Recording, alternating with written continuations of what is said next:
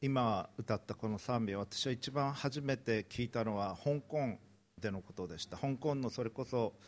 今大変に、えー、騒動が大きくなっています中文大学というのがあります。香港を代表する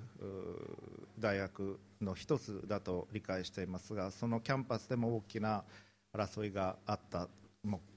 煙が上がっているのを見て愕然としましたがその中にチャンチカレッジというあの中文大学の国立大学だと理解してますが進学校が実はあるんです。5つの教団が支援した進学校があります。そこがチャンチカレッジというふうに言うんですけれどもそこで日中韓米の和解のフォーラムを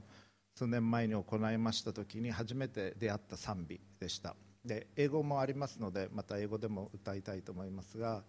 そしてあの時にはあの中国本土の方も来られていましたし、えー、その時は台湾の方いらっしゃらなかったんですけどたくさん香港の方もいらして一緒に賛美を歌い一緒に礼拝を持ちまた日中韓米の和解の会を1週間持ったその中で、えー、学んだ歌でした。ですから今の香港の情勢を思う時にとても心が痛みます。そしておそらく私は初めて本当に心から中国の方々に対して深い愛を感じて祈ったのはそのフォーラムだったと思います。この賛美を歌いながら。そういう意味でとても特別な思い入れがある歌でもあります。中国本土また香港そして台湾の関係は非常に難しいものがありますがそこにおいて平和がもたらされるように祈りたいと思います。今日の説教題は教会の一致互いを祝福する生き方です。今ローマ教皇フランチェスコ様フランシスコ様が来日をされておられます。この教皇様は本当に立派な方だと私は思っています。そしてまたイエズス会の最初の教皇でもいらっしゃいます。イエズス会というのはご承知のようにフランシスコ・ザビエルがその最初の、まあ、最初7名で始まっているんですけれどもパリのモンマルトルの丘で西岸を建てたところから始まっています。パリ大学で始まったものなんですがイグナティウス・ロヨラとザビエルは実はパリ大学の同じカレッジのルームメイトということもありもう1人3人いたんですけれどもそこから始まった修道会です。そして、日本に最初にキリスト教を伝えたまあ、奈良時代にも伝わったという記録はあるんですけれどもネストリアさんのキリスト教は。でもほとんど影響を与えませんでしたので、えー、大きな意味でキリスト教を初めて伝えたのはフランシスコ・ザビエルということができるでしょう。1549年、以後よく伝わるキリスト教というふうに皆さん覚えたんじゃないかと思いますがもしそうでなかったら覚えてください。以後よく伝わるキリスト教1549年8月15日のことです。これも覚えやすい年だとあの日だと思いますがえー、フランシスコ・ザベルが鹿児島に上陸をされました。そして日本という国を聖母マリア様に捧げたというふうに言われてい8月15日というのは聖母マリア様の記念日だったので我々の知らないところで そういうことが行われていたということも、えー、あったわけですがこの教皇フランシスコという方は日本に宣教師として来たかったというふうに聞いています。若い時に。しかし病を得られて来ることができなかった。だから日本には特別な思いがある。しかも日本選挙を始めたのはイエズス会ということもあり、えー、しかも長崎というのは特別なカトリックの町でそこに原爆が落ちた。そのことにとても心を痛めておられてあの戦争がもたらすものという写真が1枚の写真があるのですけれども、えー、小学生の少年が弟を背中におんぶ紐でおぶった写真なんですが、えー、その弟はもう亡くなっているんですね原爆で。で焼き場に連れて行き背中に弟をおんぶ紐で背負ってピシッと背中を伸ばして悲しみでしょう。唇をかみしめて血が流れるほどに唇をかみしめてる写真がありますけれどもそれを世界中に配ってほしいというふうにこの教皇様言われて戦争がもたらすものというタイトルで私も1枚いただきましたけどもカトリック教会訪問した時に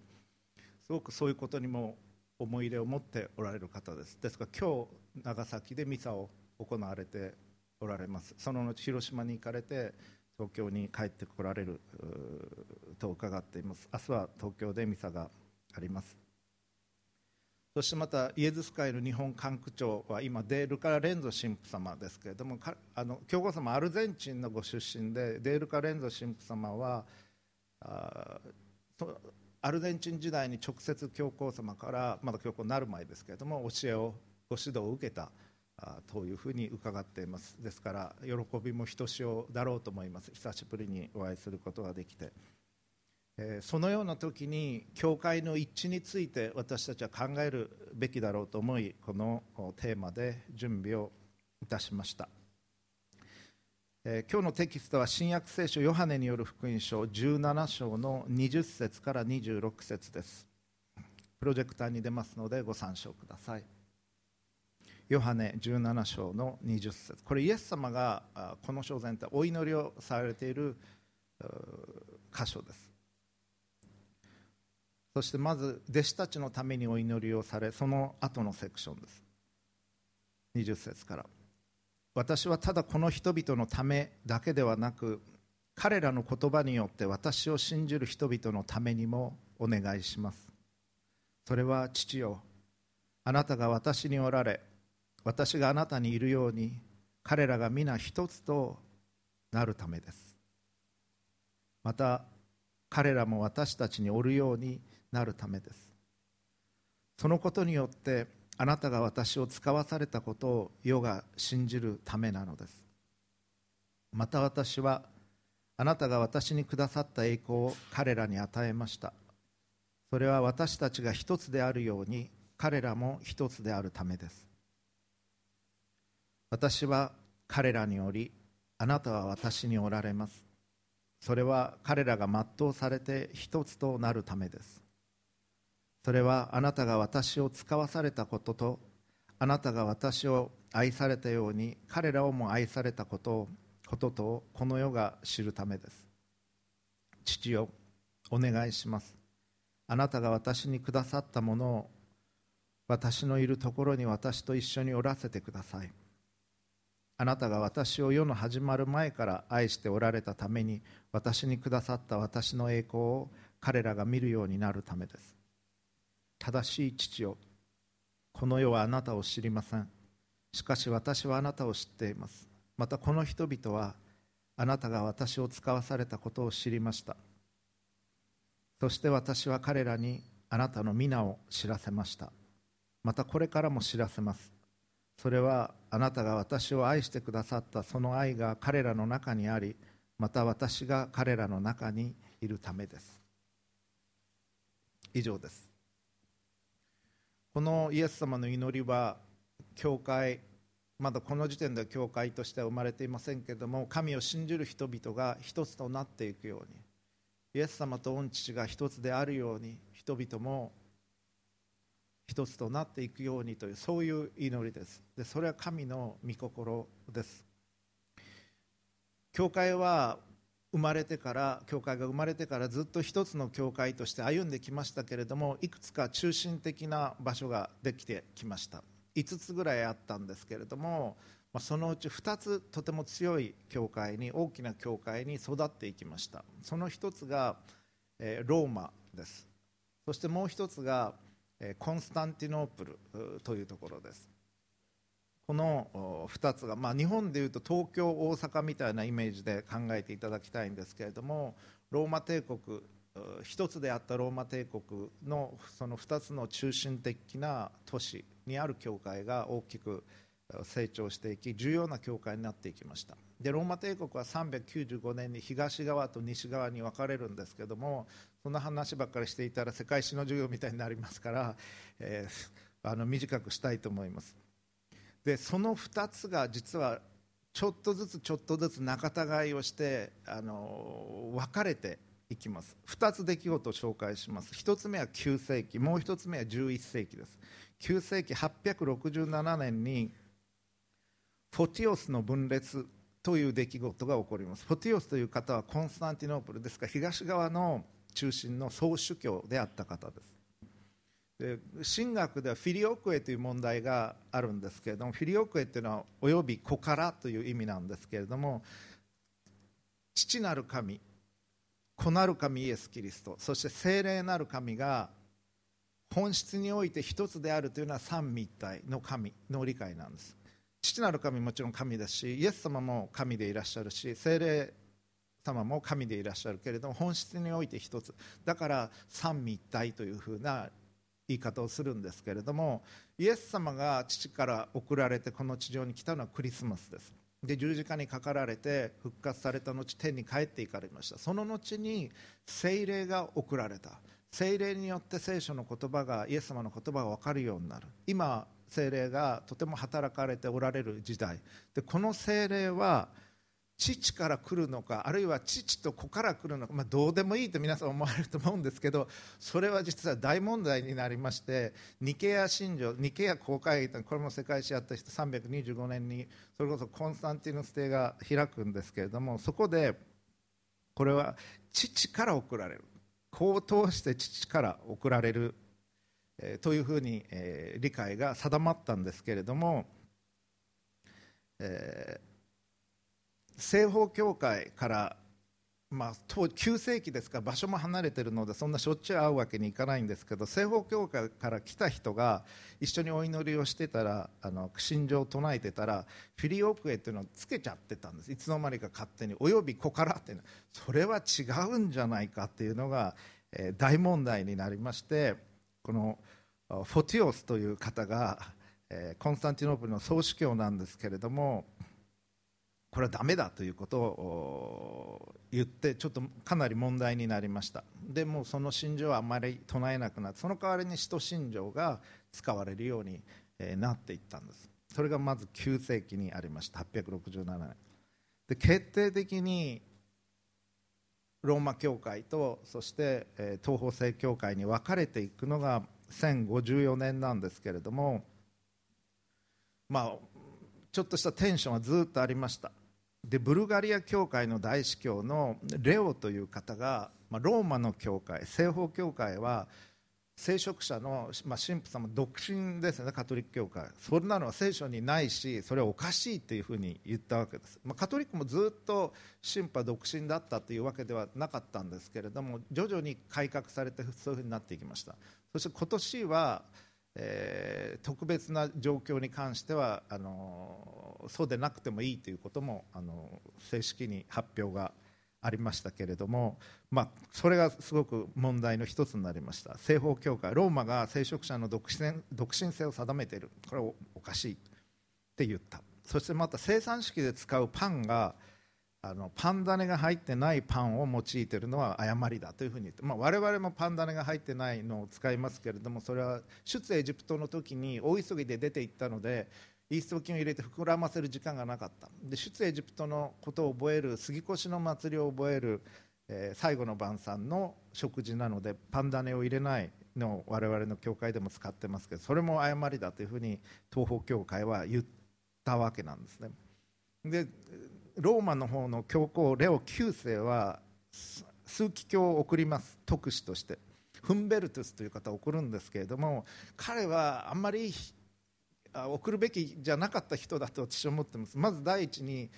そっちの東の方の人たちが話しているギリシャ語を知らなかった。ギリシャ語で話ができなかった上に独身性じゃなきゃいけないってすごい強く思ってた人なんです。しかも教会は世俗権力から独立すべきだというふうにすごく主張していた改革者でした。で東方教会では聖職者結婚してましたし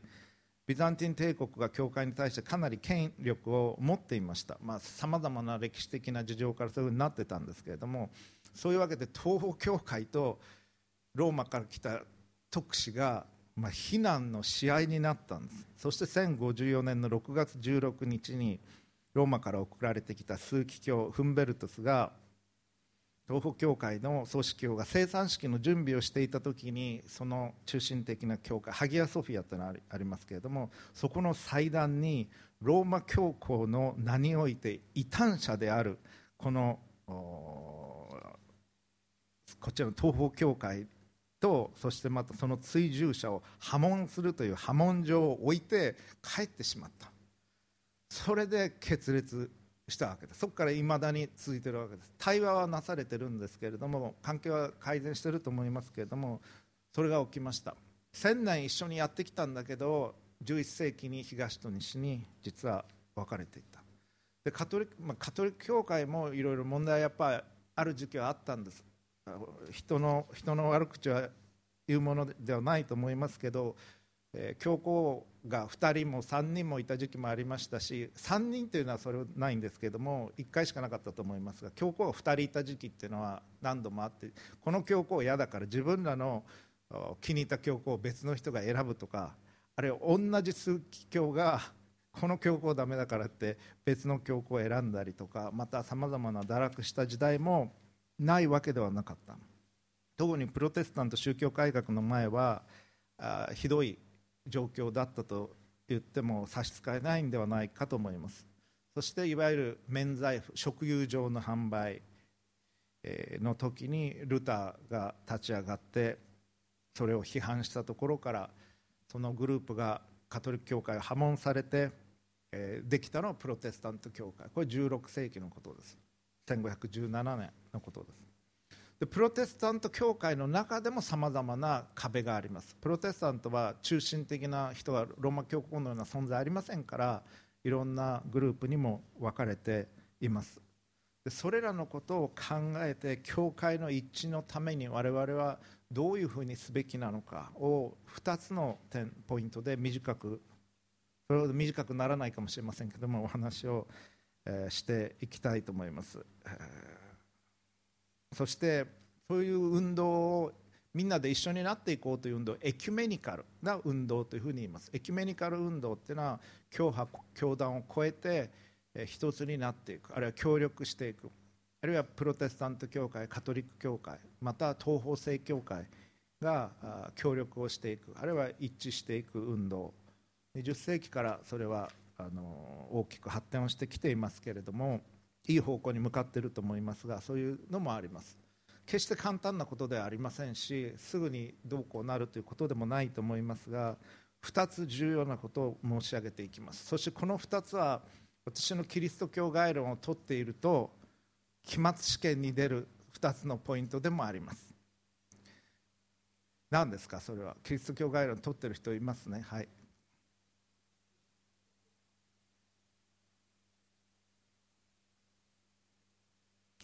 そうですね。神様を愛することですね。心を尽くし思いを尽くし精神を尽くしてあなたの神である主を愛するということ。それが一番大切なこと。そして2番目に大切なことは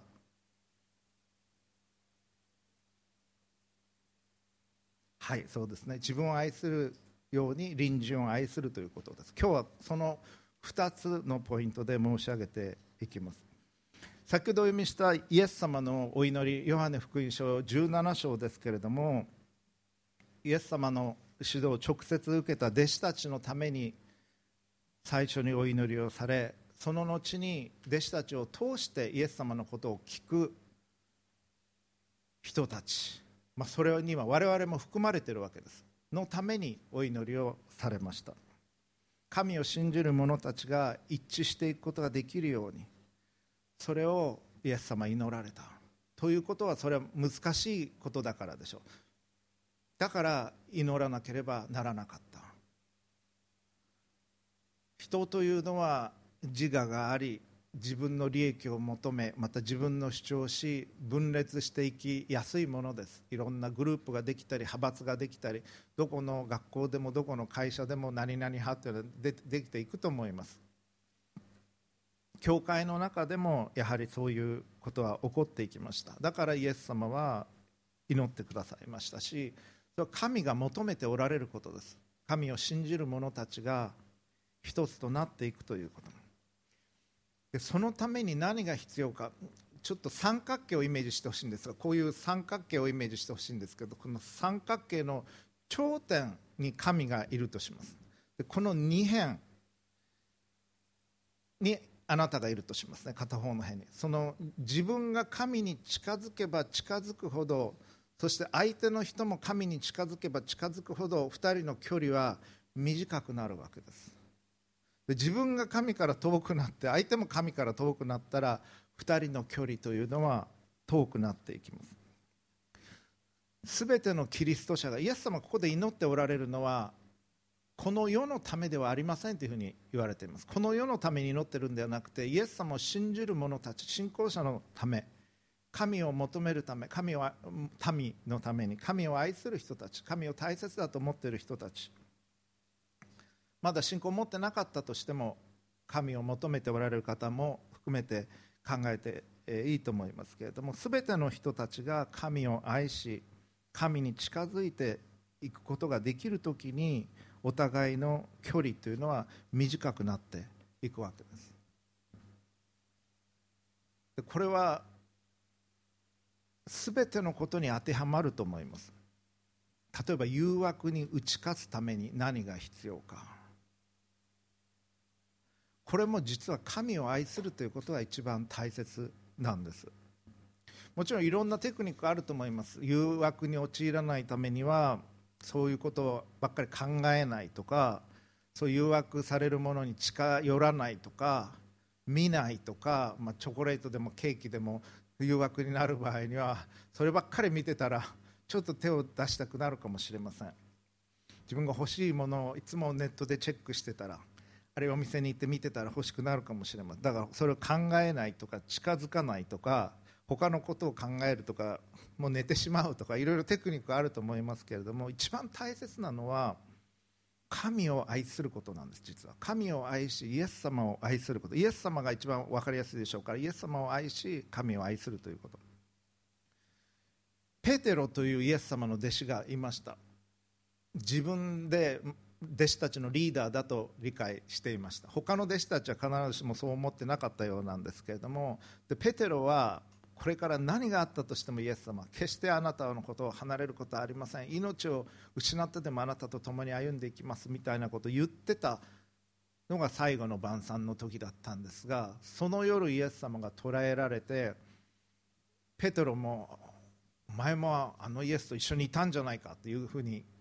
問われた時にえ誰ですかそれイエスって。全然知らないんですけどみたいに言うわけです。言うわけです。そもう数時間前にイエス様あなたのためだって命も捨てますって言ってたのがいや知りませんって言うんですね。いやいやいやいやあなた確かに一緒にいましたって。また別の人に言われた絶対そんなことはない。俺俺全然知らないからって言うんです。でイエス様はね言われてたんです。あなたは明日の朝鶏が鳴く前に3度私を知らないと言いますというふうに言われてた。でペテロ絶対そんなことはないと言って3回目聞かれたら聖書を読むと呪いをかけて誓い始めたって言うんですペテロ。そんなのもう絶対知らないって言って。そして鶏が鳴くんですねその後で。ペテロはその後本当につらかったと思います。男泣きに泣きます彼は。なんと自分は情けないのかと。そしてイエス様捕らえられて鞭で打たれて十字架にかけられて殺されていきます。その十字架のところにさえペテロは行くこともできなかった。逃げていたんです。で弟子たちが集まった時にもう面目丸つぶれです。弟子たちみんな逃げてたんですけどペテロに限ってはもう命もかけますって言ってたのに3回もそんな人知らないって言ったわけです。それが弟子のリーダーになんかもうなれるはずがない。で彼はもうしょうがないからってもともと漁師だったから食べるものも必要だし私は漁に行くって漁に行きます。ガリラヤ湖に。で他の弟子たちももともと漁師なのでついていく。だけど全然一晩中漁をしたけど何にも取れませんでした。で明けかけた時に夜が明けかけた時に岸辺に誰かが立ってて食べるものありませんねっていうふうにいうので「はいありません」っていうふうに答えると、まあ、あの網っていうのは船からこういうふうに投げるわけなんですけども船のこっち側に右側に投げるわけですが反対に投げてみなさいというふうに言われた、まあ、大した違いはないですね。こっちに投げてもあっちに投げても、まあ、魚は動きますから。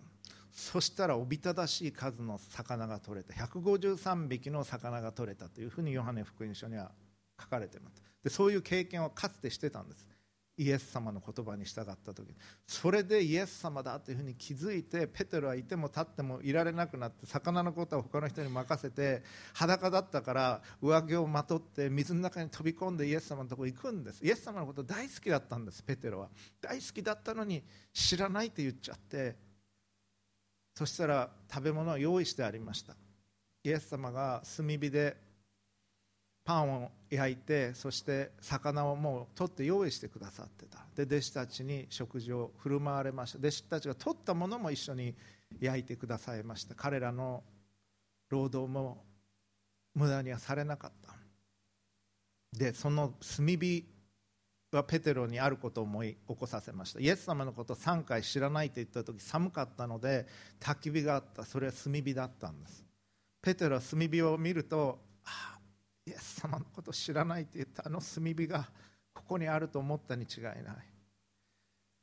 イエス様ペテロに何と声をかけたか。何で知らないって言ったのか。あなたは私のこと。って言わなかったんです。イエス様はもう二度と知らないなどということは言わないかとも聞かれなかった。イエス様は反省してるかとも聞かれなかった。イエス様が聞かれたのはただ一言。あなたは私を愛しますか？そう聞かれたんです。責める言葉は一つもなかった。そしてペテロは主を私があなたを愛することあなたがご存知ですと答えます。しばらくしてイエス様はまたペテロに聞きます。あなたは私を愛しますか？私が主はあなたをお愛しすることあなたはご存知ですとペテロ謙虚に答えます。で3度イエス様聞かれました。あなたは私を愛しますか？3回ペテロが知らないと言ったからです。私があなたをお愛しすることはあなたがご存知ですとペテロ答えます。イエス様はそして神は私たちが失敗した時に責められる方ではないんです。そうではなくあなたは私を愛しますか？というふうに聞かれる。我々ペテロは自分の身を案じて怖くなってイエス様知らないって言ったわけです。イエス様よりも自分のことが可愛かった。誘惑に陥る時にその罪よりも神よりもその罪を愛してるからそっちに行ってしまうわけです。自分がどれだけ神に愛されていて神が自分のことをどれほど大切に思っていてくださるか。そしてイエス様はその愛のゆえに私たちを許して十字架にかかってくださった。ということは心の中にいっぱいにある時にその誘惑から離れていこうという気持ちになると思うんです。私が完全にそうできているから言ってるのではなくそうだと思うんです。そして心を神の愛でそして神からいただいた愛でそして神様を愛する愛で満たしていきたいと私も願っている一人です。神はペテロを責められなかった。責めてもおそらく治らないんじゃないかと思います。そうではなく本当に我々が変わるのはどれだけ自分が神に愛されてるか。そしてその愛をしっかり受け取って神をお愛しするということ。その時に誘惑にも私たちは勝っていくことができるんではないかと思います。そして神の御心を知りそれを求めていくということ。天においては天の方々は天使も含めて皆平和のうちに生きています。調和のうちに生きている。天の方々は人を羨んだり妬んだりねなんでこんなこともできないんだろうかとは思われない。天の方々は優しい眼差しで我々のことを見られます。そしてどうにかして助けてあげたいと思われます。で神はそういう方なんです。あなたが失敗をした時にえこんなこともできないの？この間言ったよね？ちゃんとやるってとはならないんです。どうにかして助けてあげたいと思われます。だから私たちはそういう生き方を天を移すような生き方をしていく。教会はそれぞれの教会の歴史がありますから全く同じになる必要はないと思います。しかし違いを求めながら一致をしていく。先ほど申し上げましたその香港で歌った賛美の話をしましたがあれは日中韓米の和解のフォーラムクリスチャンフォーラムでのことでした。そこではカトリック教会もプロテスタント教会も一緒に活動をしています。一緒に礼拝をし一緒に食事をし一緒に交わりをします。東方教会の方は知り合いが少ないためまた数も少ないためにいらっしゃいませんけれどもぜひお招きしたいというふうに思っています。そしてまた日本では東日本大震災国際進学シンポジウムというのをあの2011年の東日本大震災以来アメリカのフラーシン学校の協力を得て行っています。この2月にも行います。東京と神戸で行いますが顔がつながってお互いの信頼関係ができていくこと。そして特に若い世代の人たちがつながっていくことができていってほしいと思っています。今年の東日本大震災国際進学シンポジウムは苦難の中でシャロームを生きるシャロームというのは神の平和ですけどもというのはテーマです。神の国の特徴はシャロームなんです。平和平安。そして皆が愛のうちに生きている姿。それがこの地上になるように。まずそしてそれが諸教会のうちになるように。そのために必要なのはテクニックではなく我々三角形のイメージをもう一度思い起こしてください。自分が神に近づき相手方も神に近づく時に我々の距離というのは短くなっていくんです。そして十字架に至るまで私たちを愛してくださった。そしてご自身を捧げられたイエス様がその愛を受け取ったそのイエス様が我々が一つとなるようにと三位一体の神のごとく一つとなるように願っておられるということを覚えたいと思うんです。先ほど主の祈りを祈りました。御心が天でなるように地にもなりますように。神の御心が天でなっているようにこの地においてもなるように。その教会に対する神の願いは一つとなるということです。民族を超えてそして教派を超えて一つとなっていく。神を中心として。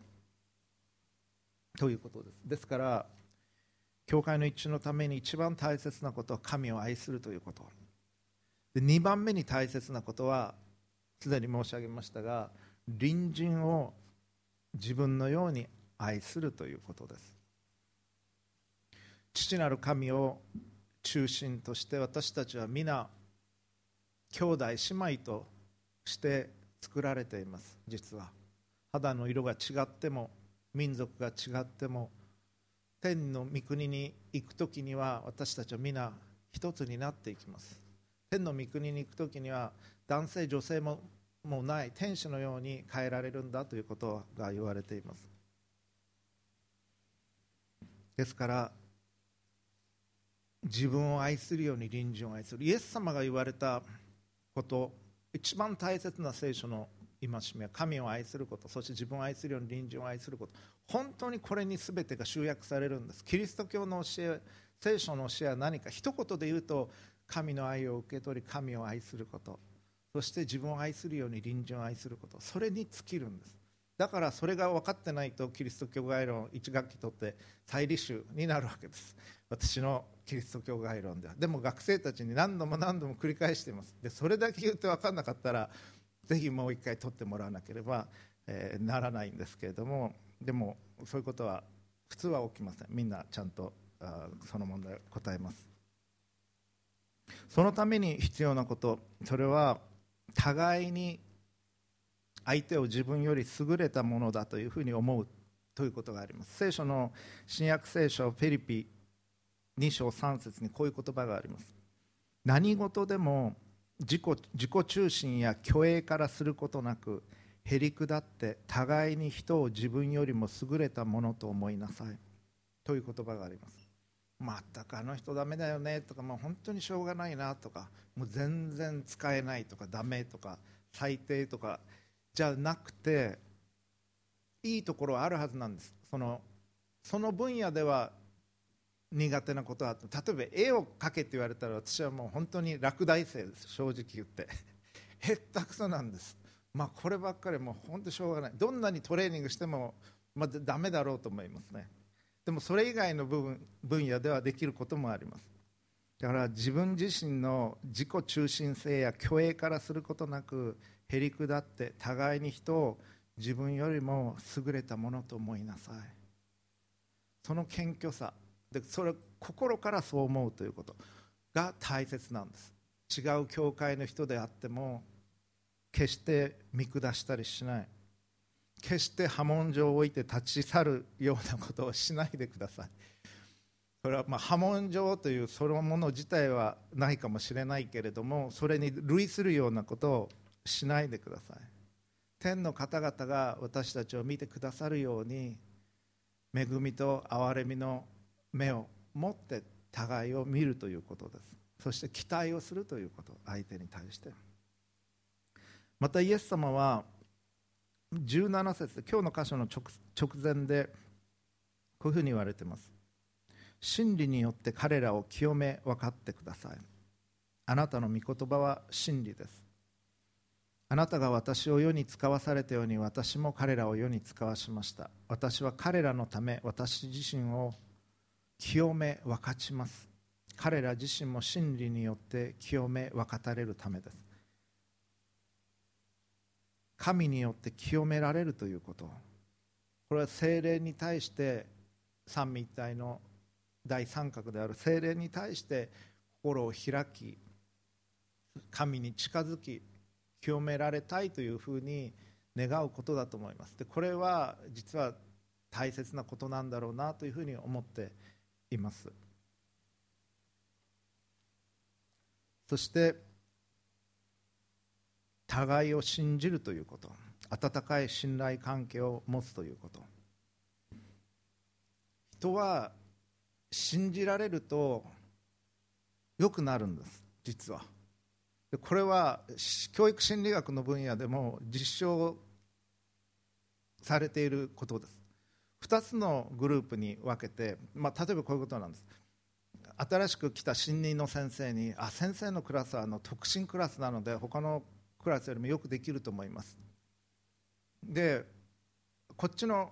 もう一つのクラスはこれも普通クラスなんです。っていうふうに言われて新任の先生が教えると実際にはそうじゃないのに特進クラスだって言われて教えた方の方が成績が良くなるんです実際に。期待してるからなんです。この子たちはできる子なんだと思って教えると伸びるんですね。教師はそういう思いで、まあ、私うちの学部の子は特別優秀であの私は特に目をかけてるんですけどそういう思いで教えてる成果やっぱり成績がいいんです同じ授業をして同じ試験をしたとしても。期待するということはすごく大切なことなんです実際に。ででも神のようにイエス様を信じるように人のことを信じるのは適切ではないという部分があります。カトリックのノートルダム精神女子大学の理事長をしておられた渡辺和子先生という方。この先生の最近読んでるんですけれどもこの方はねこういうふうに言っておられます。人間は決して完全に分かり合えない。だからどれほど相手を信頼していても100%信頼しちゃだめよ。98%にしなさい。って言わ言われるそうなんです。えシスターなの？になんでそういうこと言われるんですか？あとの2%は相手が間違った時の許しのために取っておきなさい。っていうふうに言われるんですね。でこれはいい知恵じゃないかなというふうに思います。人間は不完全なものです。それなのに100%信頼するから許せなくなる。100%信頼した出会いはかえって壊れやすいと思います。あなたは私を信頼してくれてるけれども私は神様じゃないから間違う余地があることを忘れないでね。ということと私もあなたを他の人よりもずっと信頼するけどあなたは神様じゃないと私は知ってるから間違ってもいいのよ。ということ。そういうゆとりがその2%にはあるような気がします。この話をすると学生たちは初めはえ？という顔をします。シスターを不信感を植え付けるのですか？シスターのことだから120%相手を信頼しなさいと言うと思っていたと。でもその2%は許しのためというと納得します。私でも100%信頼されたら迷惑だと言います。私も間違う余地を残しておいてほしいから誠実に生きるつもりだけれど間違うこともあるかもしれないし約束を忘れることもあるかもしれない。そういう時に許してほしいからというふうに書いておられます。でも信じるということ期待をするということ。でも相手が失敗した時許すことができる余地を残しつつ信頼をし教会同士が近づいていくということ。そして顔が見える関係が進んでいくということは大切だと思います。そしてしかし困難な時が来るというのも予期しておく必要がありましょう。この祈りの中でイエス様は今日の箇所の直前ですけれども14節から16節までこういうふうに祈っておられます。私は彼らにあなたの御言葉を与えました。しかし世は彼らを憎みました。私がこの世のものでないように彼らもこの世のものではないからです。彼らをこの世から取り去ってくださるようにというのではなく悪いものから守ってくださるようにお願いします。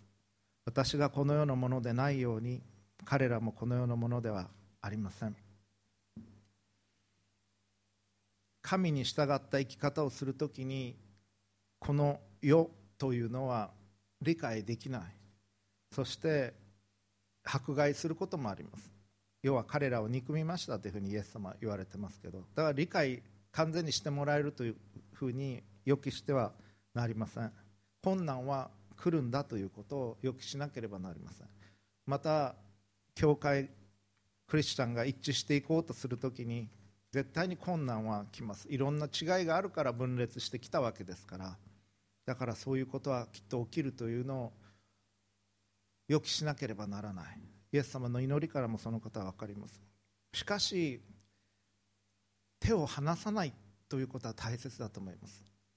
先ほど申し上げた東日本大震災国際進学シンポジウムでカトリックの上智大学の先生にも講演を一つお願いしてるんですけどもその先生はアイルランドでの紛争があった時に北アイルランドとアイルランドって別の国なんですね。北アイルランドっていうのはユナイテッド・キングダムイギリスの一部なんです。でプロテスタントなんです。でそれ以外の地域はアイルランド、えー、カトリックなんです。9割はカトリックですアイルランドという方は。でその間でもうテロが起こったりいっぱい大変な紛争が起きていた。その時にその両者をつないだ和解の働きをされた方の研究をしておられるんです。でその上智の先生が、えー、書かれた論文を読みましたけれどもその神父様はこの両者の手を握ってこういう表現されていました。そこに電気が通るまで手を離さなかったというふうに書かれています。よくは私知らない方ですけどそういう働きをされた。そこに電気が通じるようになるまで手を離さない。それは困難なことだと思います。大体テロが起きてるほどの憎しみがそこにあるわけですから。それは決して容易なことではないし私にそれができるかどうかも分かりません。だけどそれは天を映すような一致の姿なんだろうなというふうに思います。ですから教会が神を知る者が互いの違いを超えて互いを尊敬し敬い信頼をし互いに清さを求めそして困難を予期して歩むということを心に銘じたいと思います。特に教皇フランシスコが訪問されている今そのことを覚えたいと思います。お祈りを捧げましょう。父子精霊なる神様。三位一体のあなたのうちに愛が満ちているように信頼が満ちているように神を知る者が互いを自分を愛するように互いを愛し信頼をし共に手を携えて人々のために生きることができますよう助けてください。そして私たちのうちにその愛のうちにあなたの愛を人々が見ることができるよう助けてください。私たちに深い悔い改めと互いへの敬意をお与えください。そして困難に負けない強い心を与えてください。私たちの唯一の救い主イエス・キリストのお名前によって祈ります。アーメン。どうかご自分の言葉で神に一言お祈りください。